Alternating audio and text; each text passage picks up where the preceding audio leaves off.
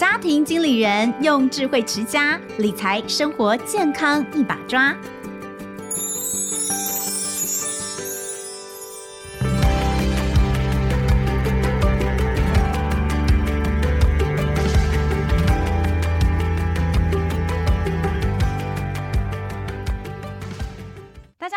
欢迎收听亲子天下 Podcast 家庭经理人，我是主持人肖同文。哇，我们今天要来聊什么呢？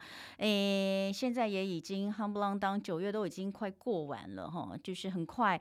开学也已经差不多三周了，三周左右了哦。大家这个问一下爸爸妈妈，开学之后小朋友的上学情况还好吗？哦，我我大概我我之前有在节目里面聊过嘛，我就跟大家说，大概九月下旬的时候，我们可能都还要再来跟大家聊一下有关于学习这件事情，因为开学的收心常常都是在两周 之后才开始正式做，前两周完全收不下来哦。所以呢，这两周是不是都每天在吼小孩当中度过，就是呃，赶快去做功课。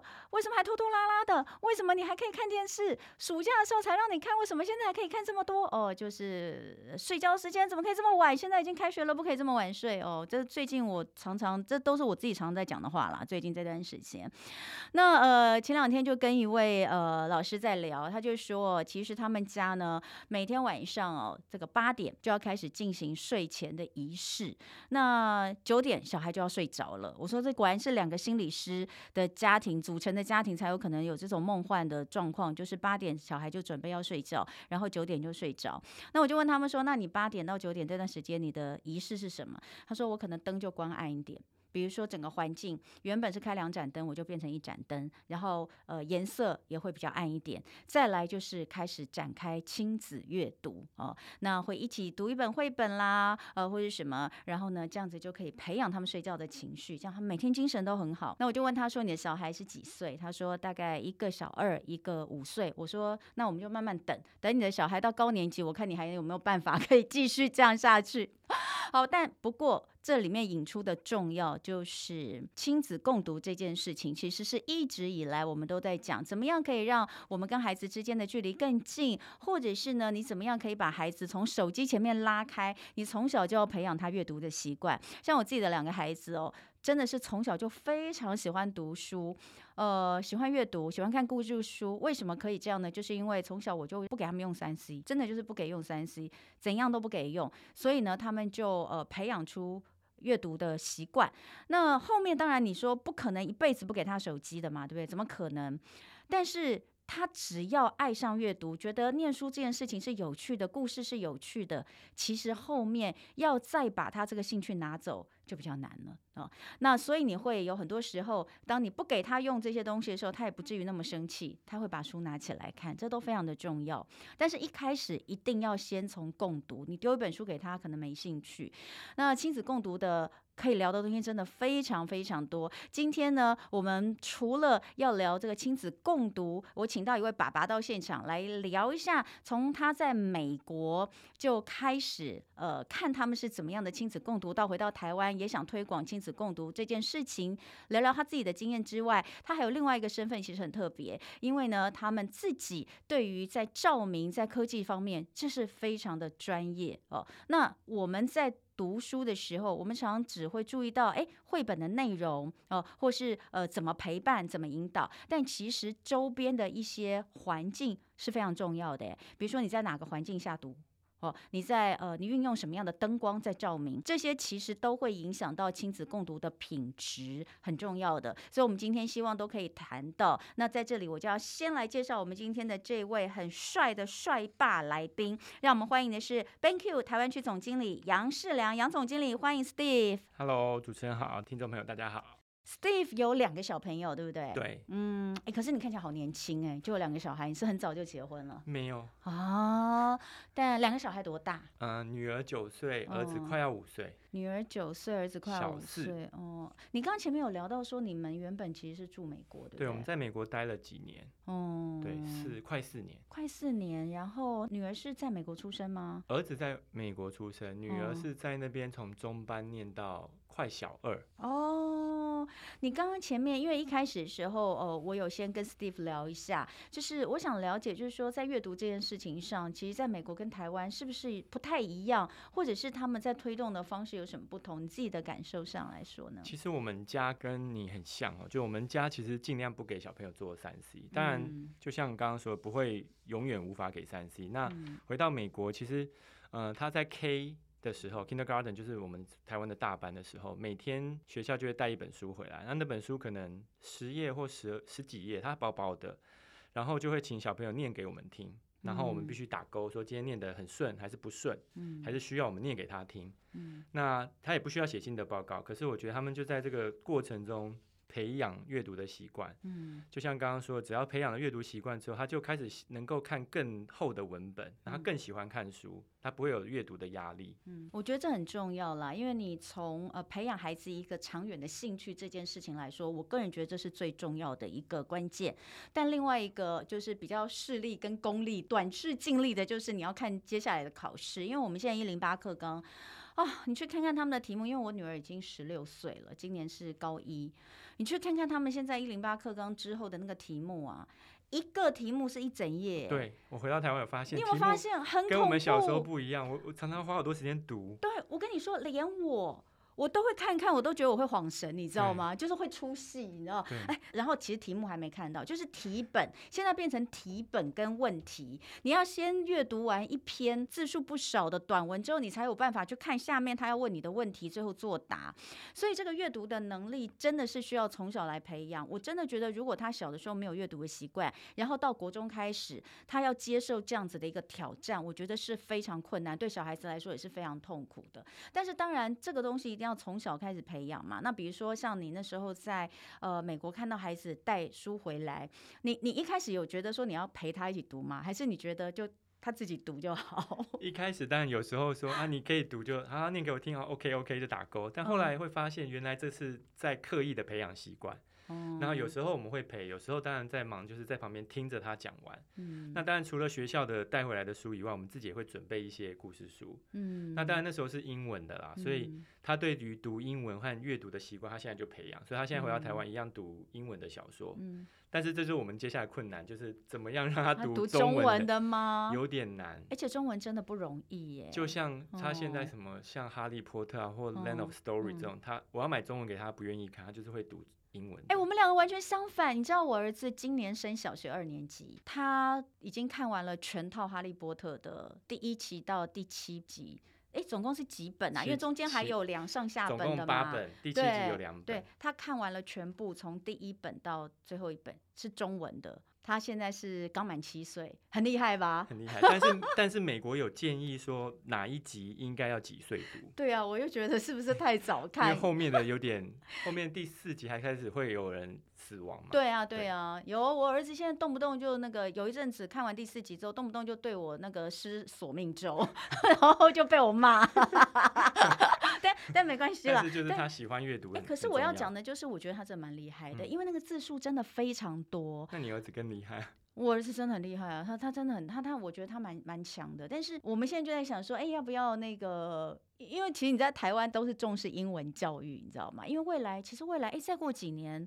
我们会变成双母语嘛？对，在接下来几年的双语国家。对，所以呃，其实听众朋友、爸爸妈妈们，你们真的要这件事情倒是真的要放在心里哦，因为我们二零三零年教育部已经就是正式的颁布，就是说我们变成双语国家，所以我们的母语不是只有中文，我们还有英文。所以这些东西其实你都会发现，孩子从小的一个阅读量跟阅读的读本，其实都要有一些变化。那呃，但我也必须要去跟大家分享一件事情，这个我不知道之前在节目里面有没有讲过，大家都会觉得说，哎，现在台湾孩子的近视比例非常的高，确实啦，我们现在小一跟国一。这两个时间是台湾儿童近视发生率的高峰，其中国中生的近视比例高达百分之七十三，很可怕。也就是十个国中生大概有八个都近视。那大家就会觉得说，哎呀，都是因为呃，就是三 C 的关系哦。可是你知道吗？就是当我女儿小一呃发现她有点假性近视的时候，小一小二的时候。我那时候非常的不能接受，我就问医生说：“怎么可能？”我说：“我的小孩从小到现在，我真的都没有让他，就是平常也不能看电视，然后我也不让他用手机，我也不让他用平板，他怎么会近视？医生就问我一句话：他有没有很爱看书？他是不是很爱看书？我说他非常爱看书啊。我说因为三 C 不给他用，他要是连书都不能看，他能干嘛呢？然后医生就说，其实，在他们看到的小朋友、儿童的近视的这个主要的成因，第一个造成孩子近视最大的原因，当然就是还是三 C 用品。这个三 C 用品指的是手机或是平板或是电脑。第三名才是电视。我们以前都觉得不能看电视，电视看太多在近视，但他排第三名，第二名其实是阅读。所以哦，其实很重要的就是阅读的习惯。还有阅读的方式，其实会关系到孩子会不会近视这件事情是非常非常重要。那你自己，你自己在陪伴孩子这个读书的过程当中，或是你会去特别去注意他们什么吗？一开始当然在孩子还小的时候，一定是在沙发上阅读比较多。嗯、那那时候就是客厅的灯光，但有时候像刚刚说到，灯光会有些不足。嗯、那随着孩子变大一些，嗯那他会进到书桌或书房，有自己的空间的孩子，他就会有呃书桌的空间。那我们就会再补灯给他，让他可以比较专心的看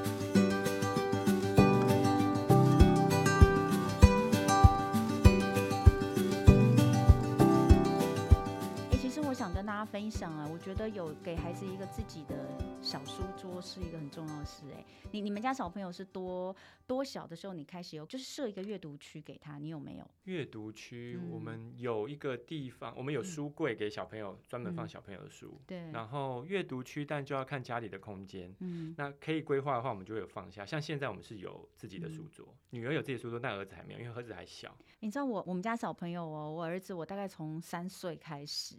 我就给他买那个很小的那种小椅子跟小桌子，自己一套。有，我们在美国买过，但是因为美国空间大，所以放得下。哎，我觉得那个还蛮好的，你知道吗？就是让他感觉到，就是说我只要看书，你让他养成这个习惯，你就是到那个地方，然后你就是在这边。我觉得这样的好处是，他其实接下来未来，当他上小学需要有功课的时候，他其实坐在那边，他心会比较定，因为他会知道我坐在这里就是要。心静下来要看书了，我觉得这个蛮好，这个是我蛮推荐大家从小。但一样的哦，就如果你给他了一个自己的空间，照明的设备，其实你也必须要呃要注意。我们家超多灯的。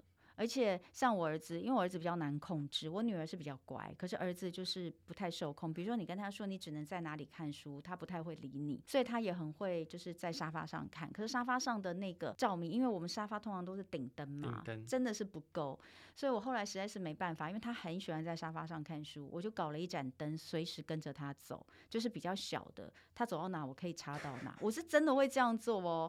然后像前阵子因为疫情的关系，不是线上上课吗？那个。家里面小孩比较多，又没有独立的空间的时候，一定会有一个在，比如说餐桌，上上课。对，对，所以我也会把灯，就是这种移动式是灯。那很重要是绝对不能只用顶灯。对。那照明的灯，因为呃，我我要讲就是因为呃，Steve 你们本身就是科技方面的专家，其实 BenQ 做非常多灯哎。嗯。那如果说站在这个角度来看的话，其实阅读灯跟一般的灯最大的差异在哪里？阅读灯一般我们至少要够亮，因为其实我们有时候在我们的环境中，我们没有发现我们的亮度不够。嗯，那其实我们会推荐至少要五百 lux 的照度才够。五百 lux 是是是指什么？lux 是是是一个亮度的、那个、亮度的单位。哦，哎、欸，一般你知道那个就是大家看去买灯泡或什么，都看什么几瓦几瓦那些，这个其实不是这样看的，对不对？不是这样看，因为它瓦数不代表它真正输出的照明的亮度。嗯嗯，所以还是要看它的亮度会比较好。嗯，在买灯的时候，我们都会看到这个标示吗？不一定每个品牌都有哦。但是你刚刚说的五千 lux，五百五百 lux 这个东西是大家可以记得的，至少要有这么亮的亮度。对，因为这是国家标准。虽然整个研究上没有说到底多少最好，但是我们知道这五百 lux 是我们的国家标准。嗯，那还有什么东西要注意的？那再来就是我们可能觉得要够广，嗯，因为孩子可能。不像大人可以定在那边比较不动，嗯、所以像比较传统的台灯或灯，它可能会有一些光影的、嗯、的问题，所以可能小孩子一移动，嗯、它的最好的照明的范围就不见了。嗯、所以像呃，我们觉得一个够广的台灯是重要的。嗯，够广的话，像我自己后来是用圆的灯。环形灯，然后呢，呃，也有就是专门的台灯啦，然后也有那种它可以打开来变得很长的，它是折的，折它可以对，它可以折，然后打开来就变得很长。那个很长是可能有书桌这么长。它就是说，for 亲子共读，也就是说，当你共读的时候，呃。爸爸妈妈跟小朋友他都有足够的光源，因为我们很多年前就做过消费者的调查，嗯，然后那时候就发现，可能传统的台灯，小朋友在这边阅读，那妈妈或爸爸挤在旁边，会发现旁边是暗的，对，那。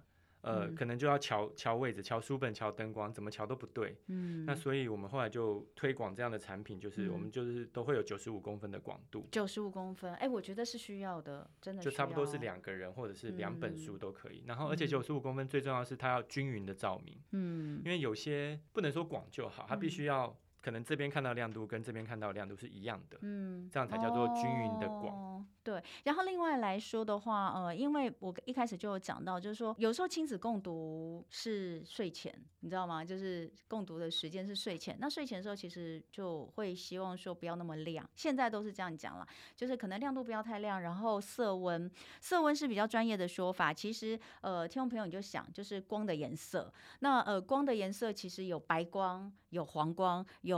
介于两者之间的光，那基本上呢，会说，呃，在晚上睡前如果阅读的话，会希望尽量这个色温就不要太高，对不对？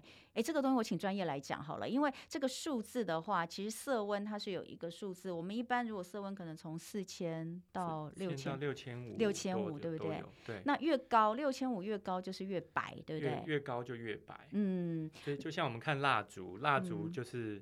最高温的地方是很蓝色或白色，那就是叫高温。嗯、所以色温就是越高就会越蓝或越白，嗯、越低就会越暖越黄。嗯、所以我们会通常会说，越高的色温，我们会白光会比较适合专心。所以像大多数的办公室都是白光。嗯、可是当我们走进一个高雅的餐厅，嗯、可能是黄光，你就突然觉得价钱贵了一倍，因为是黄光，暖暖的黄光会舒舒缓身心。所以回到刚刚说的调查，就是在睡前。用黄光，用比较暖的色系，会让褪黑激素比较开始有运作，嗯、比较好入睡、嗯。那有一种感觉，你知道，我们以前都会觉得，哎、欸，黄光好像不够亮。其实这两者应该没有这样的？两者没有直接关系，可是色温高的光源会让你觉得比较亮。对，如果亮度是一样的情况下，白光，白光你会觉得比黄光亮，对不对？会觉得比较亮。嗯、但是其实，在睡前的这种呃亲子共读的时间的话，真的就比较适合黄光。那黄光的话，就我们刚刚说色温大概四千左右。那为什么我们会对我自己本身会对色温这个东西很清楚？是因为大家知道我一直都做电视，所以我们在打光的时候，我们都非常清楚。你知道我到现在每天早上的直播哦，那个直播我都会跟他说，今天色温不对。我说今天偏黄，我说你今天这样大概只有五千，我说我要高点，我要到六千，然后他们都觉得很可怕。你为什么可以这么精准的讲？我是可以用那个颜色，我就可以直接说出它大概现在是多少。那很厉害，因为我们做太久了，因为我们一直以来光都是直接打在脸上。应该有光害吧？就是、有啊，职业伤害。我跟你讲，我们以前都说那个主播啊的那个呃职业伤害之一就白内障，很早就要白内障，因为都打在脸上哦。好，所以呃光的颜。颜色、光的亮度，这些其实我们在呃跟孩子一起共读的时候都必须要注意，而且不能小看呃光对于孩子视力的影响，对不对？对啊，嗯，因为光最直接就是像刚刚说近视，可能足够的光源会让他有足够的距离。对、嗯，然后像中文字，我自己的感觉，中文字真的是比较细，嗯，就是很多字形很复杂，嗯，所以孩子需要比较专心才能专注看到，所以一个好的光。或足够的光会让他比较能够保持一定的距离。嗯、那其实有时候我们看到做了一些调查，有些家庭的孩子他可能没有办法专注的阅读，有时候其实是没有足够的光，嗯、因为他说不出来他是因为什么东西而不舒服，他就会扭来扭去啊，动来动去，说爸爸我不要看书了。可能其实是因为光的造成。会呀、啊，因为有的时候我觉得太暗了，或是就是那个让我觉得看的有点昏黄，或者是不清楚的时候，我就会觉得很累，我就会不想看。其实都是一样的，所以呃，为什么说这个照明其实很重要？而且还有其他的就是，我记得有一段时间很流行一种灯管，我其实真的很重视孩子的照明、欸。哎，像我记得我我女儿还小的时候，有一次呃，我们住的那个地方，因为我们那时候是租房子，啊，租房子通常。就不太能去动房东的里面的设计。那那时候我记得小朋友的书桌，它的灯就是很暗，嗯，所以我就另外请这个水电帮我加装了一支那个 T 五灯管啊，哎、嗯欸，其实我不太知道为什么叫 T 五，T 五是个名字吗？还是什么？反正它就是一个灯管加在上面。后来我发现那那一阵子有非常非常多都是用这种灯管式的帮孩子来做呃照明，可是后来就是。发现有蛮多灯，不是只有 T 五啦，T 五当然也有，但是后来有很多灯都慢慢慢慢，就是有有一些家长会发现它会闪，到底为什么灯会出现闪的这种状况？因为比较传统的灯具，它可能在电流通过的时候会有闪烁的状况。那所以像我们现用手机拍电视，不是会看到对一条一条的，其实就是在闪烁，只是我们人眼可能没有感觉到它在闪烁。哦、那灯也是一样，如果刚好你的手机的那个相机的频率跟灯是冲突的，就会看到一条一条，其实就是在闪。只是说有时候是人眼不可见的闪，有时候是你已经发现它已经在闪了。嗯。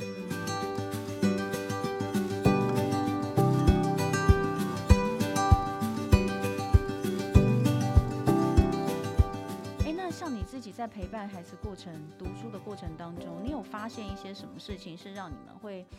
呃，因为你们既然是灯具的开发设计者，你你有没有一些真的实际的感受？就是说，哎，怎么样不足，然后你要再去做一些什么样的调整的？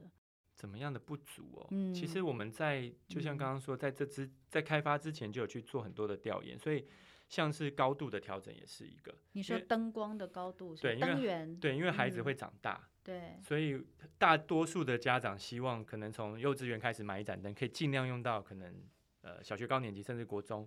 所以，一个灯壁能够调整足够高度的灯具也是很重要的。嗯，对，所以高度、光源，其实我觉得光源能够调整是是很棒的一件事情。像我刚刚讲的，我们早期会把它固定住，我我其实觉得不好。比如说我我后来弄一个灯管，把它直接是呃坐在那个木头上把它钉死，可是这样其实你就必须要去人去迁就那个光。而不是光来迁就人，因为有时候我们也许，比如说你看哦，到后面孩子比较大的时候，他的布本会变得很大，嗯，然后他可能会在桌面上很多摊着一大片都是东西的时候。其实他没有办法迁就他自己去赢那个光源，所以这时候如果这个灯光它是可以移动的，其实也很重要。然后甚至现在孩子应该都会多多少少一定会用到平板做作业，嗯、用电脑做作业，嗯，所以他可能又会在桌面上会占掉一些空间，嗯，所以能够广而且能够移动会变得更弹性。还有另外一个很重要，我想跟大家分享，因为这个也是我跟医生聊过之后，呃，他给我建议，就是说其实孩子在看书，在写作业。呃，或者是在做一些比较精细的，比如说有些小孩喜欢做雕刻，然后是比较精细的画图，还有他使用平板或是使用手机的时候，其实光的亮度都应该不一样，哎，对不对？理论上是，就是要让你的人眼舒适。如果像我们以前可能有习惯，有的人会关灯看电视，嗯，其实这样是伤眼的，因为周遭的环。照理说，平板的或电视的亮度应该跟你空间的亮度是差不多的。嗯，就像人眼你在黑暗中盯着一个会发光的物体，会比较吃力一样。嗯，所以才是说，就是不要在呃晚上睡前全部都暗暗的情况之下看手机。你如果你真的要看手机，你还是要把灯打开。对。所以像我刚刚讲那个，我记得医生跟我说的，就是呃，我刚刚说的三种情况，哪一种需要比较亮的灯？就是做精细的东西，比如说你今天在缝衣服，你可能需要亮点的灯。然后小朋友如果在做比较精精细的雕刻，或是呃画这种很细微的画画的时候，可能需要亮点的灯。然后其次就是一般做功课哦、或阅读。再来，如果他是使用平板的话，你的灯其实要暗一点点，不能太亮。所以你看，这样综合我们刚刚所说的，一盏适合孩子的阅读灯，它必须要能够调整亮度哦、能够调整色温。哦，然后呢，它的距离要能够调整，要能够活动，对不对？然后当然最重要的是电流的稳定度也要够，它不能会闪，闪真的很伤眼哦。那所以我觉得这些东西，呃，或者是另外它能不能够符合这个环境，它的广度，这些大概都是爸爸妈妈其实在亲子共读的时候，或者是让孩子学习，让孩子怎么样自己使用自己的一个学习环境。是非常非常重要的一件事情，所以亲子共读当然外在的条件很重要，但是最后我们回归来，还是其实它的内涵很重要。嗯，有些爸爸妈妈其实，在亲子共读的过程当中觉得很累，像我们都会有有要签名的，就是像你说的，每个礼拜会带一本回来，然后他有读，你就要帮盖章打勾。通常他是应该亲子共读。就有一次啊，我儿子就是我又帮他打勾，他就说：“他说你为什么帮我打勾？”我说：“你没有看吗？”他说：“我有看呢。”我说：“那为什么不能打勾？”他说：“可是上面说是要爸爸妈妈陪着小孩一起看。”他说：“你没有陪我一起看，你不可以打勾。”你自己感觉就是。在陪伴孩子共读的过程当中，就是从一开始你可能只是打勾负责签名的人，到后来你有实际上在跟他一起呃阅读，你自己觉得差异在什么地方？我觉得陪伴，我前阵子听一个 podcast 有讲到，就是孩子会学习父母的作为，所以陪伴阅读，他在学习你在阅读。嗯那甚至我自己在阅读我自己的书，我儿子就会拿着我的书说：“爸爸，这本不要，我可以拿去吗？”嗯，他们会对对于书很好奇，嗯，所以我觉得陪伴是一个养成习惯的动作，而不是在于说陪伴中读了什么。其实就像你刚刚讲的一样。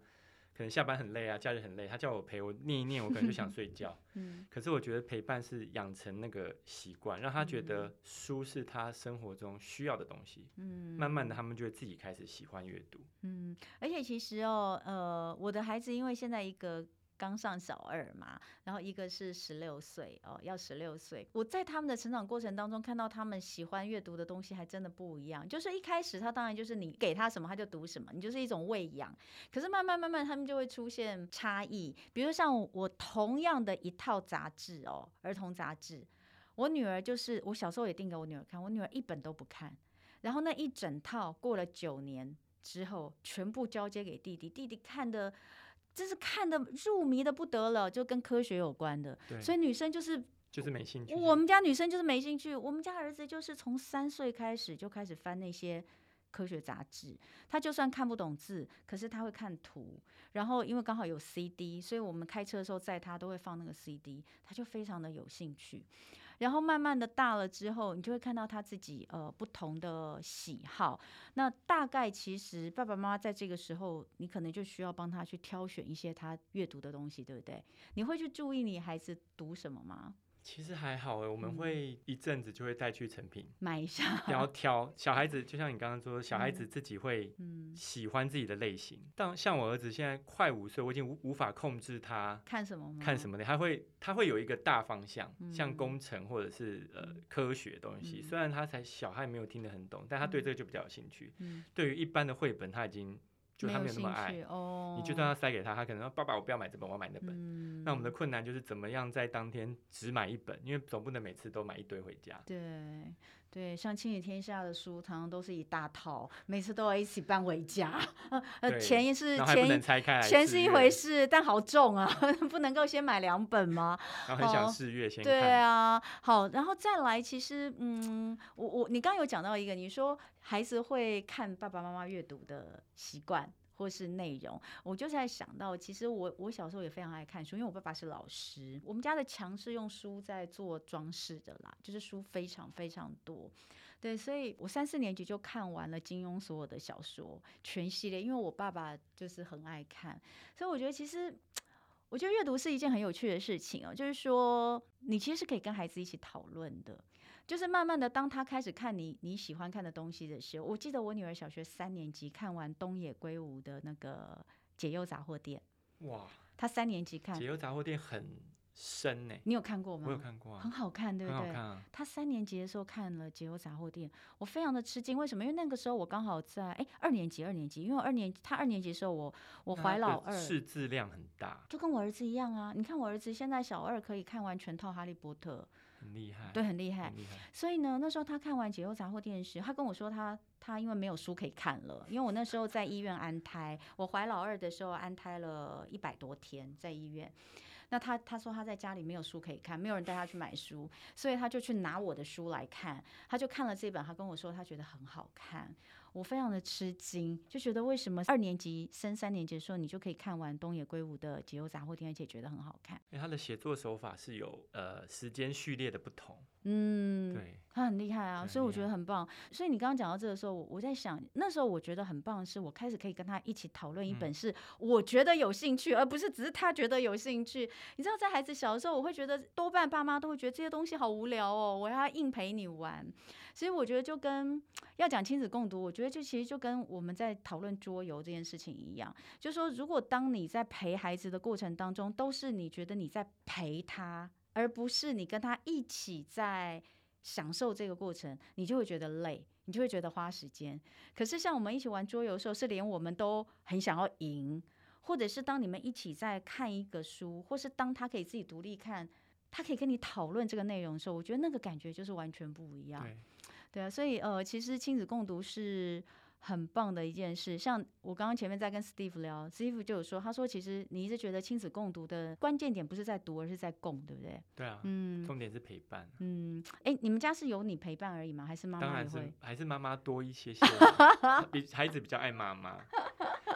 好，那今天真的非常谢谢 Steve 跟我们一起来分享亲子共读的心得跟关键。其实真的啦，就是说亲子共读这件事，除了它本身的意义，还有它呃内容之外，很重要很重要的是，我们必须要打造一个好的环境。所以呃，最后还是请 Steve 跟我们聊一下，就是说对于亲子共读这件事情，你们一直不管是身为父亲，或是身为一个呃在这样的领域的一个领导者来看到的话，其实你很想跟大家分享的是什么？那最重要的就是我们觉得陪伴就是。最好的学习方式，我们陪伴是在让孩子可以养成习惯，所以我们在家里有灯去做呃阅读的陪伴，在学校我们有电子的触控大屏，可以在呃学校针对老师和同学的陪伴，让学习更有效果。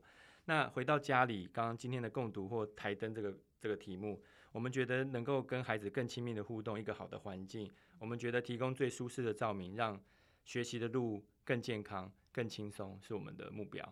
好，真的非常谢谢 Steve 跟我们的分享，谢谢。好，当然到最后哦，我们生活妙管家的单元还是要请 Steve 来跟我们推荐一下，你觉得在亲子共读这件事情上面能够对大家有帮助的一些呃小方法。那第一个要推荐的，我们从硬体开始。那既然我说了他们是这个照明专家哦，灯光专家，那是不是可以帮我们推荐一款呃亲子或者是小朋友在学习的时候适合的台灯？哦，那我当然是要推荐我们自己家的 BenQ。内举不避亲。对。啊，不过真的，你们家的那个学习用的台灯跟那个护眼台灯跟亲子共读台灯，其实在市场上很受欢迎。谢谢。因为我是妈妈，然后我们也在做团购，所以我知道。啊、谢谢。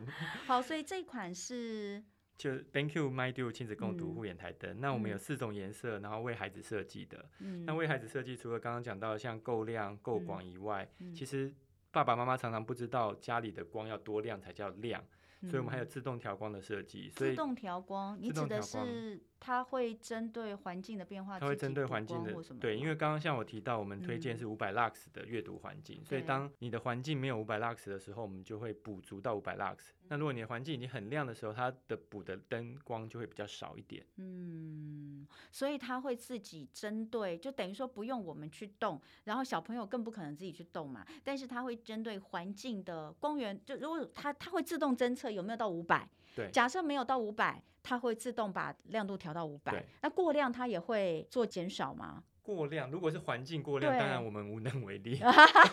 对啦，我们没有办法把你的客厅灯关暗。哦，有道理，有道理。所以呃，像这样的护眼台灯，我刚刚有看了一下，就是呃，还做的蛮圆润的。你没有特别强调说都是用一些安全的材质，对孩子是完全无害的。对，就是家长可以放心。那刚刚我们前面讲到几个重点，包括亮度啦，然后还有包括照明的范围，还有包括这个可以调整的颜色、高度，全部都是。都有都有光，都有设计到。然后还有像是我们有针对不眩光，就不会反射。嗯。另外就是孩子不会直接看到灯光，有些台灯会为了照很清楚，但是眼睛会看到灯。哦，对，就是不会直视就对了。好，所以这个呢是在照明的部分推荐给大家的，呃，BenQ 的这个亲子共读护眼台灯。而另外今天的生活妙管家另外一个单元推荐，我们就是以软体的部分，在亲子共读这件事情上，如果你不知道要怎么选择读本的话，其实很推荐亲子天下 My Reading Box。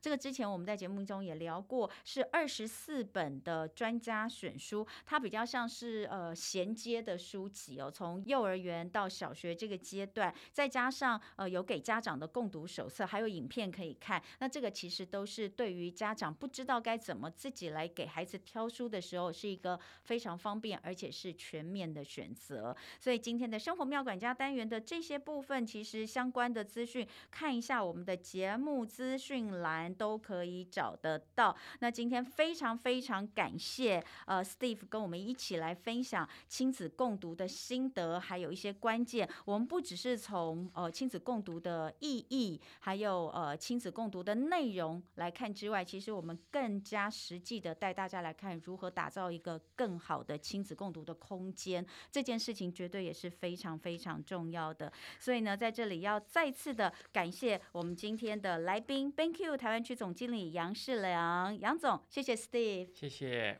那亲子天下 Podcast 周一到周六，我们谈教育、聊生活，开启美好新关系。欢迎大家订阅收听，Apple Podcast 跟 Spotify 也跟我们五星赞一下。欢迎大家在许愿池留言，我们下次见喽，拜拜。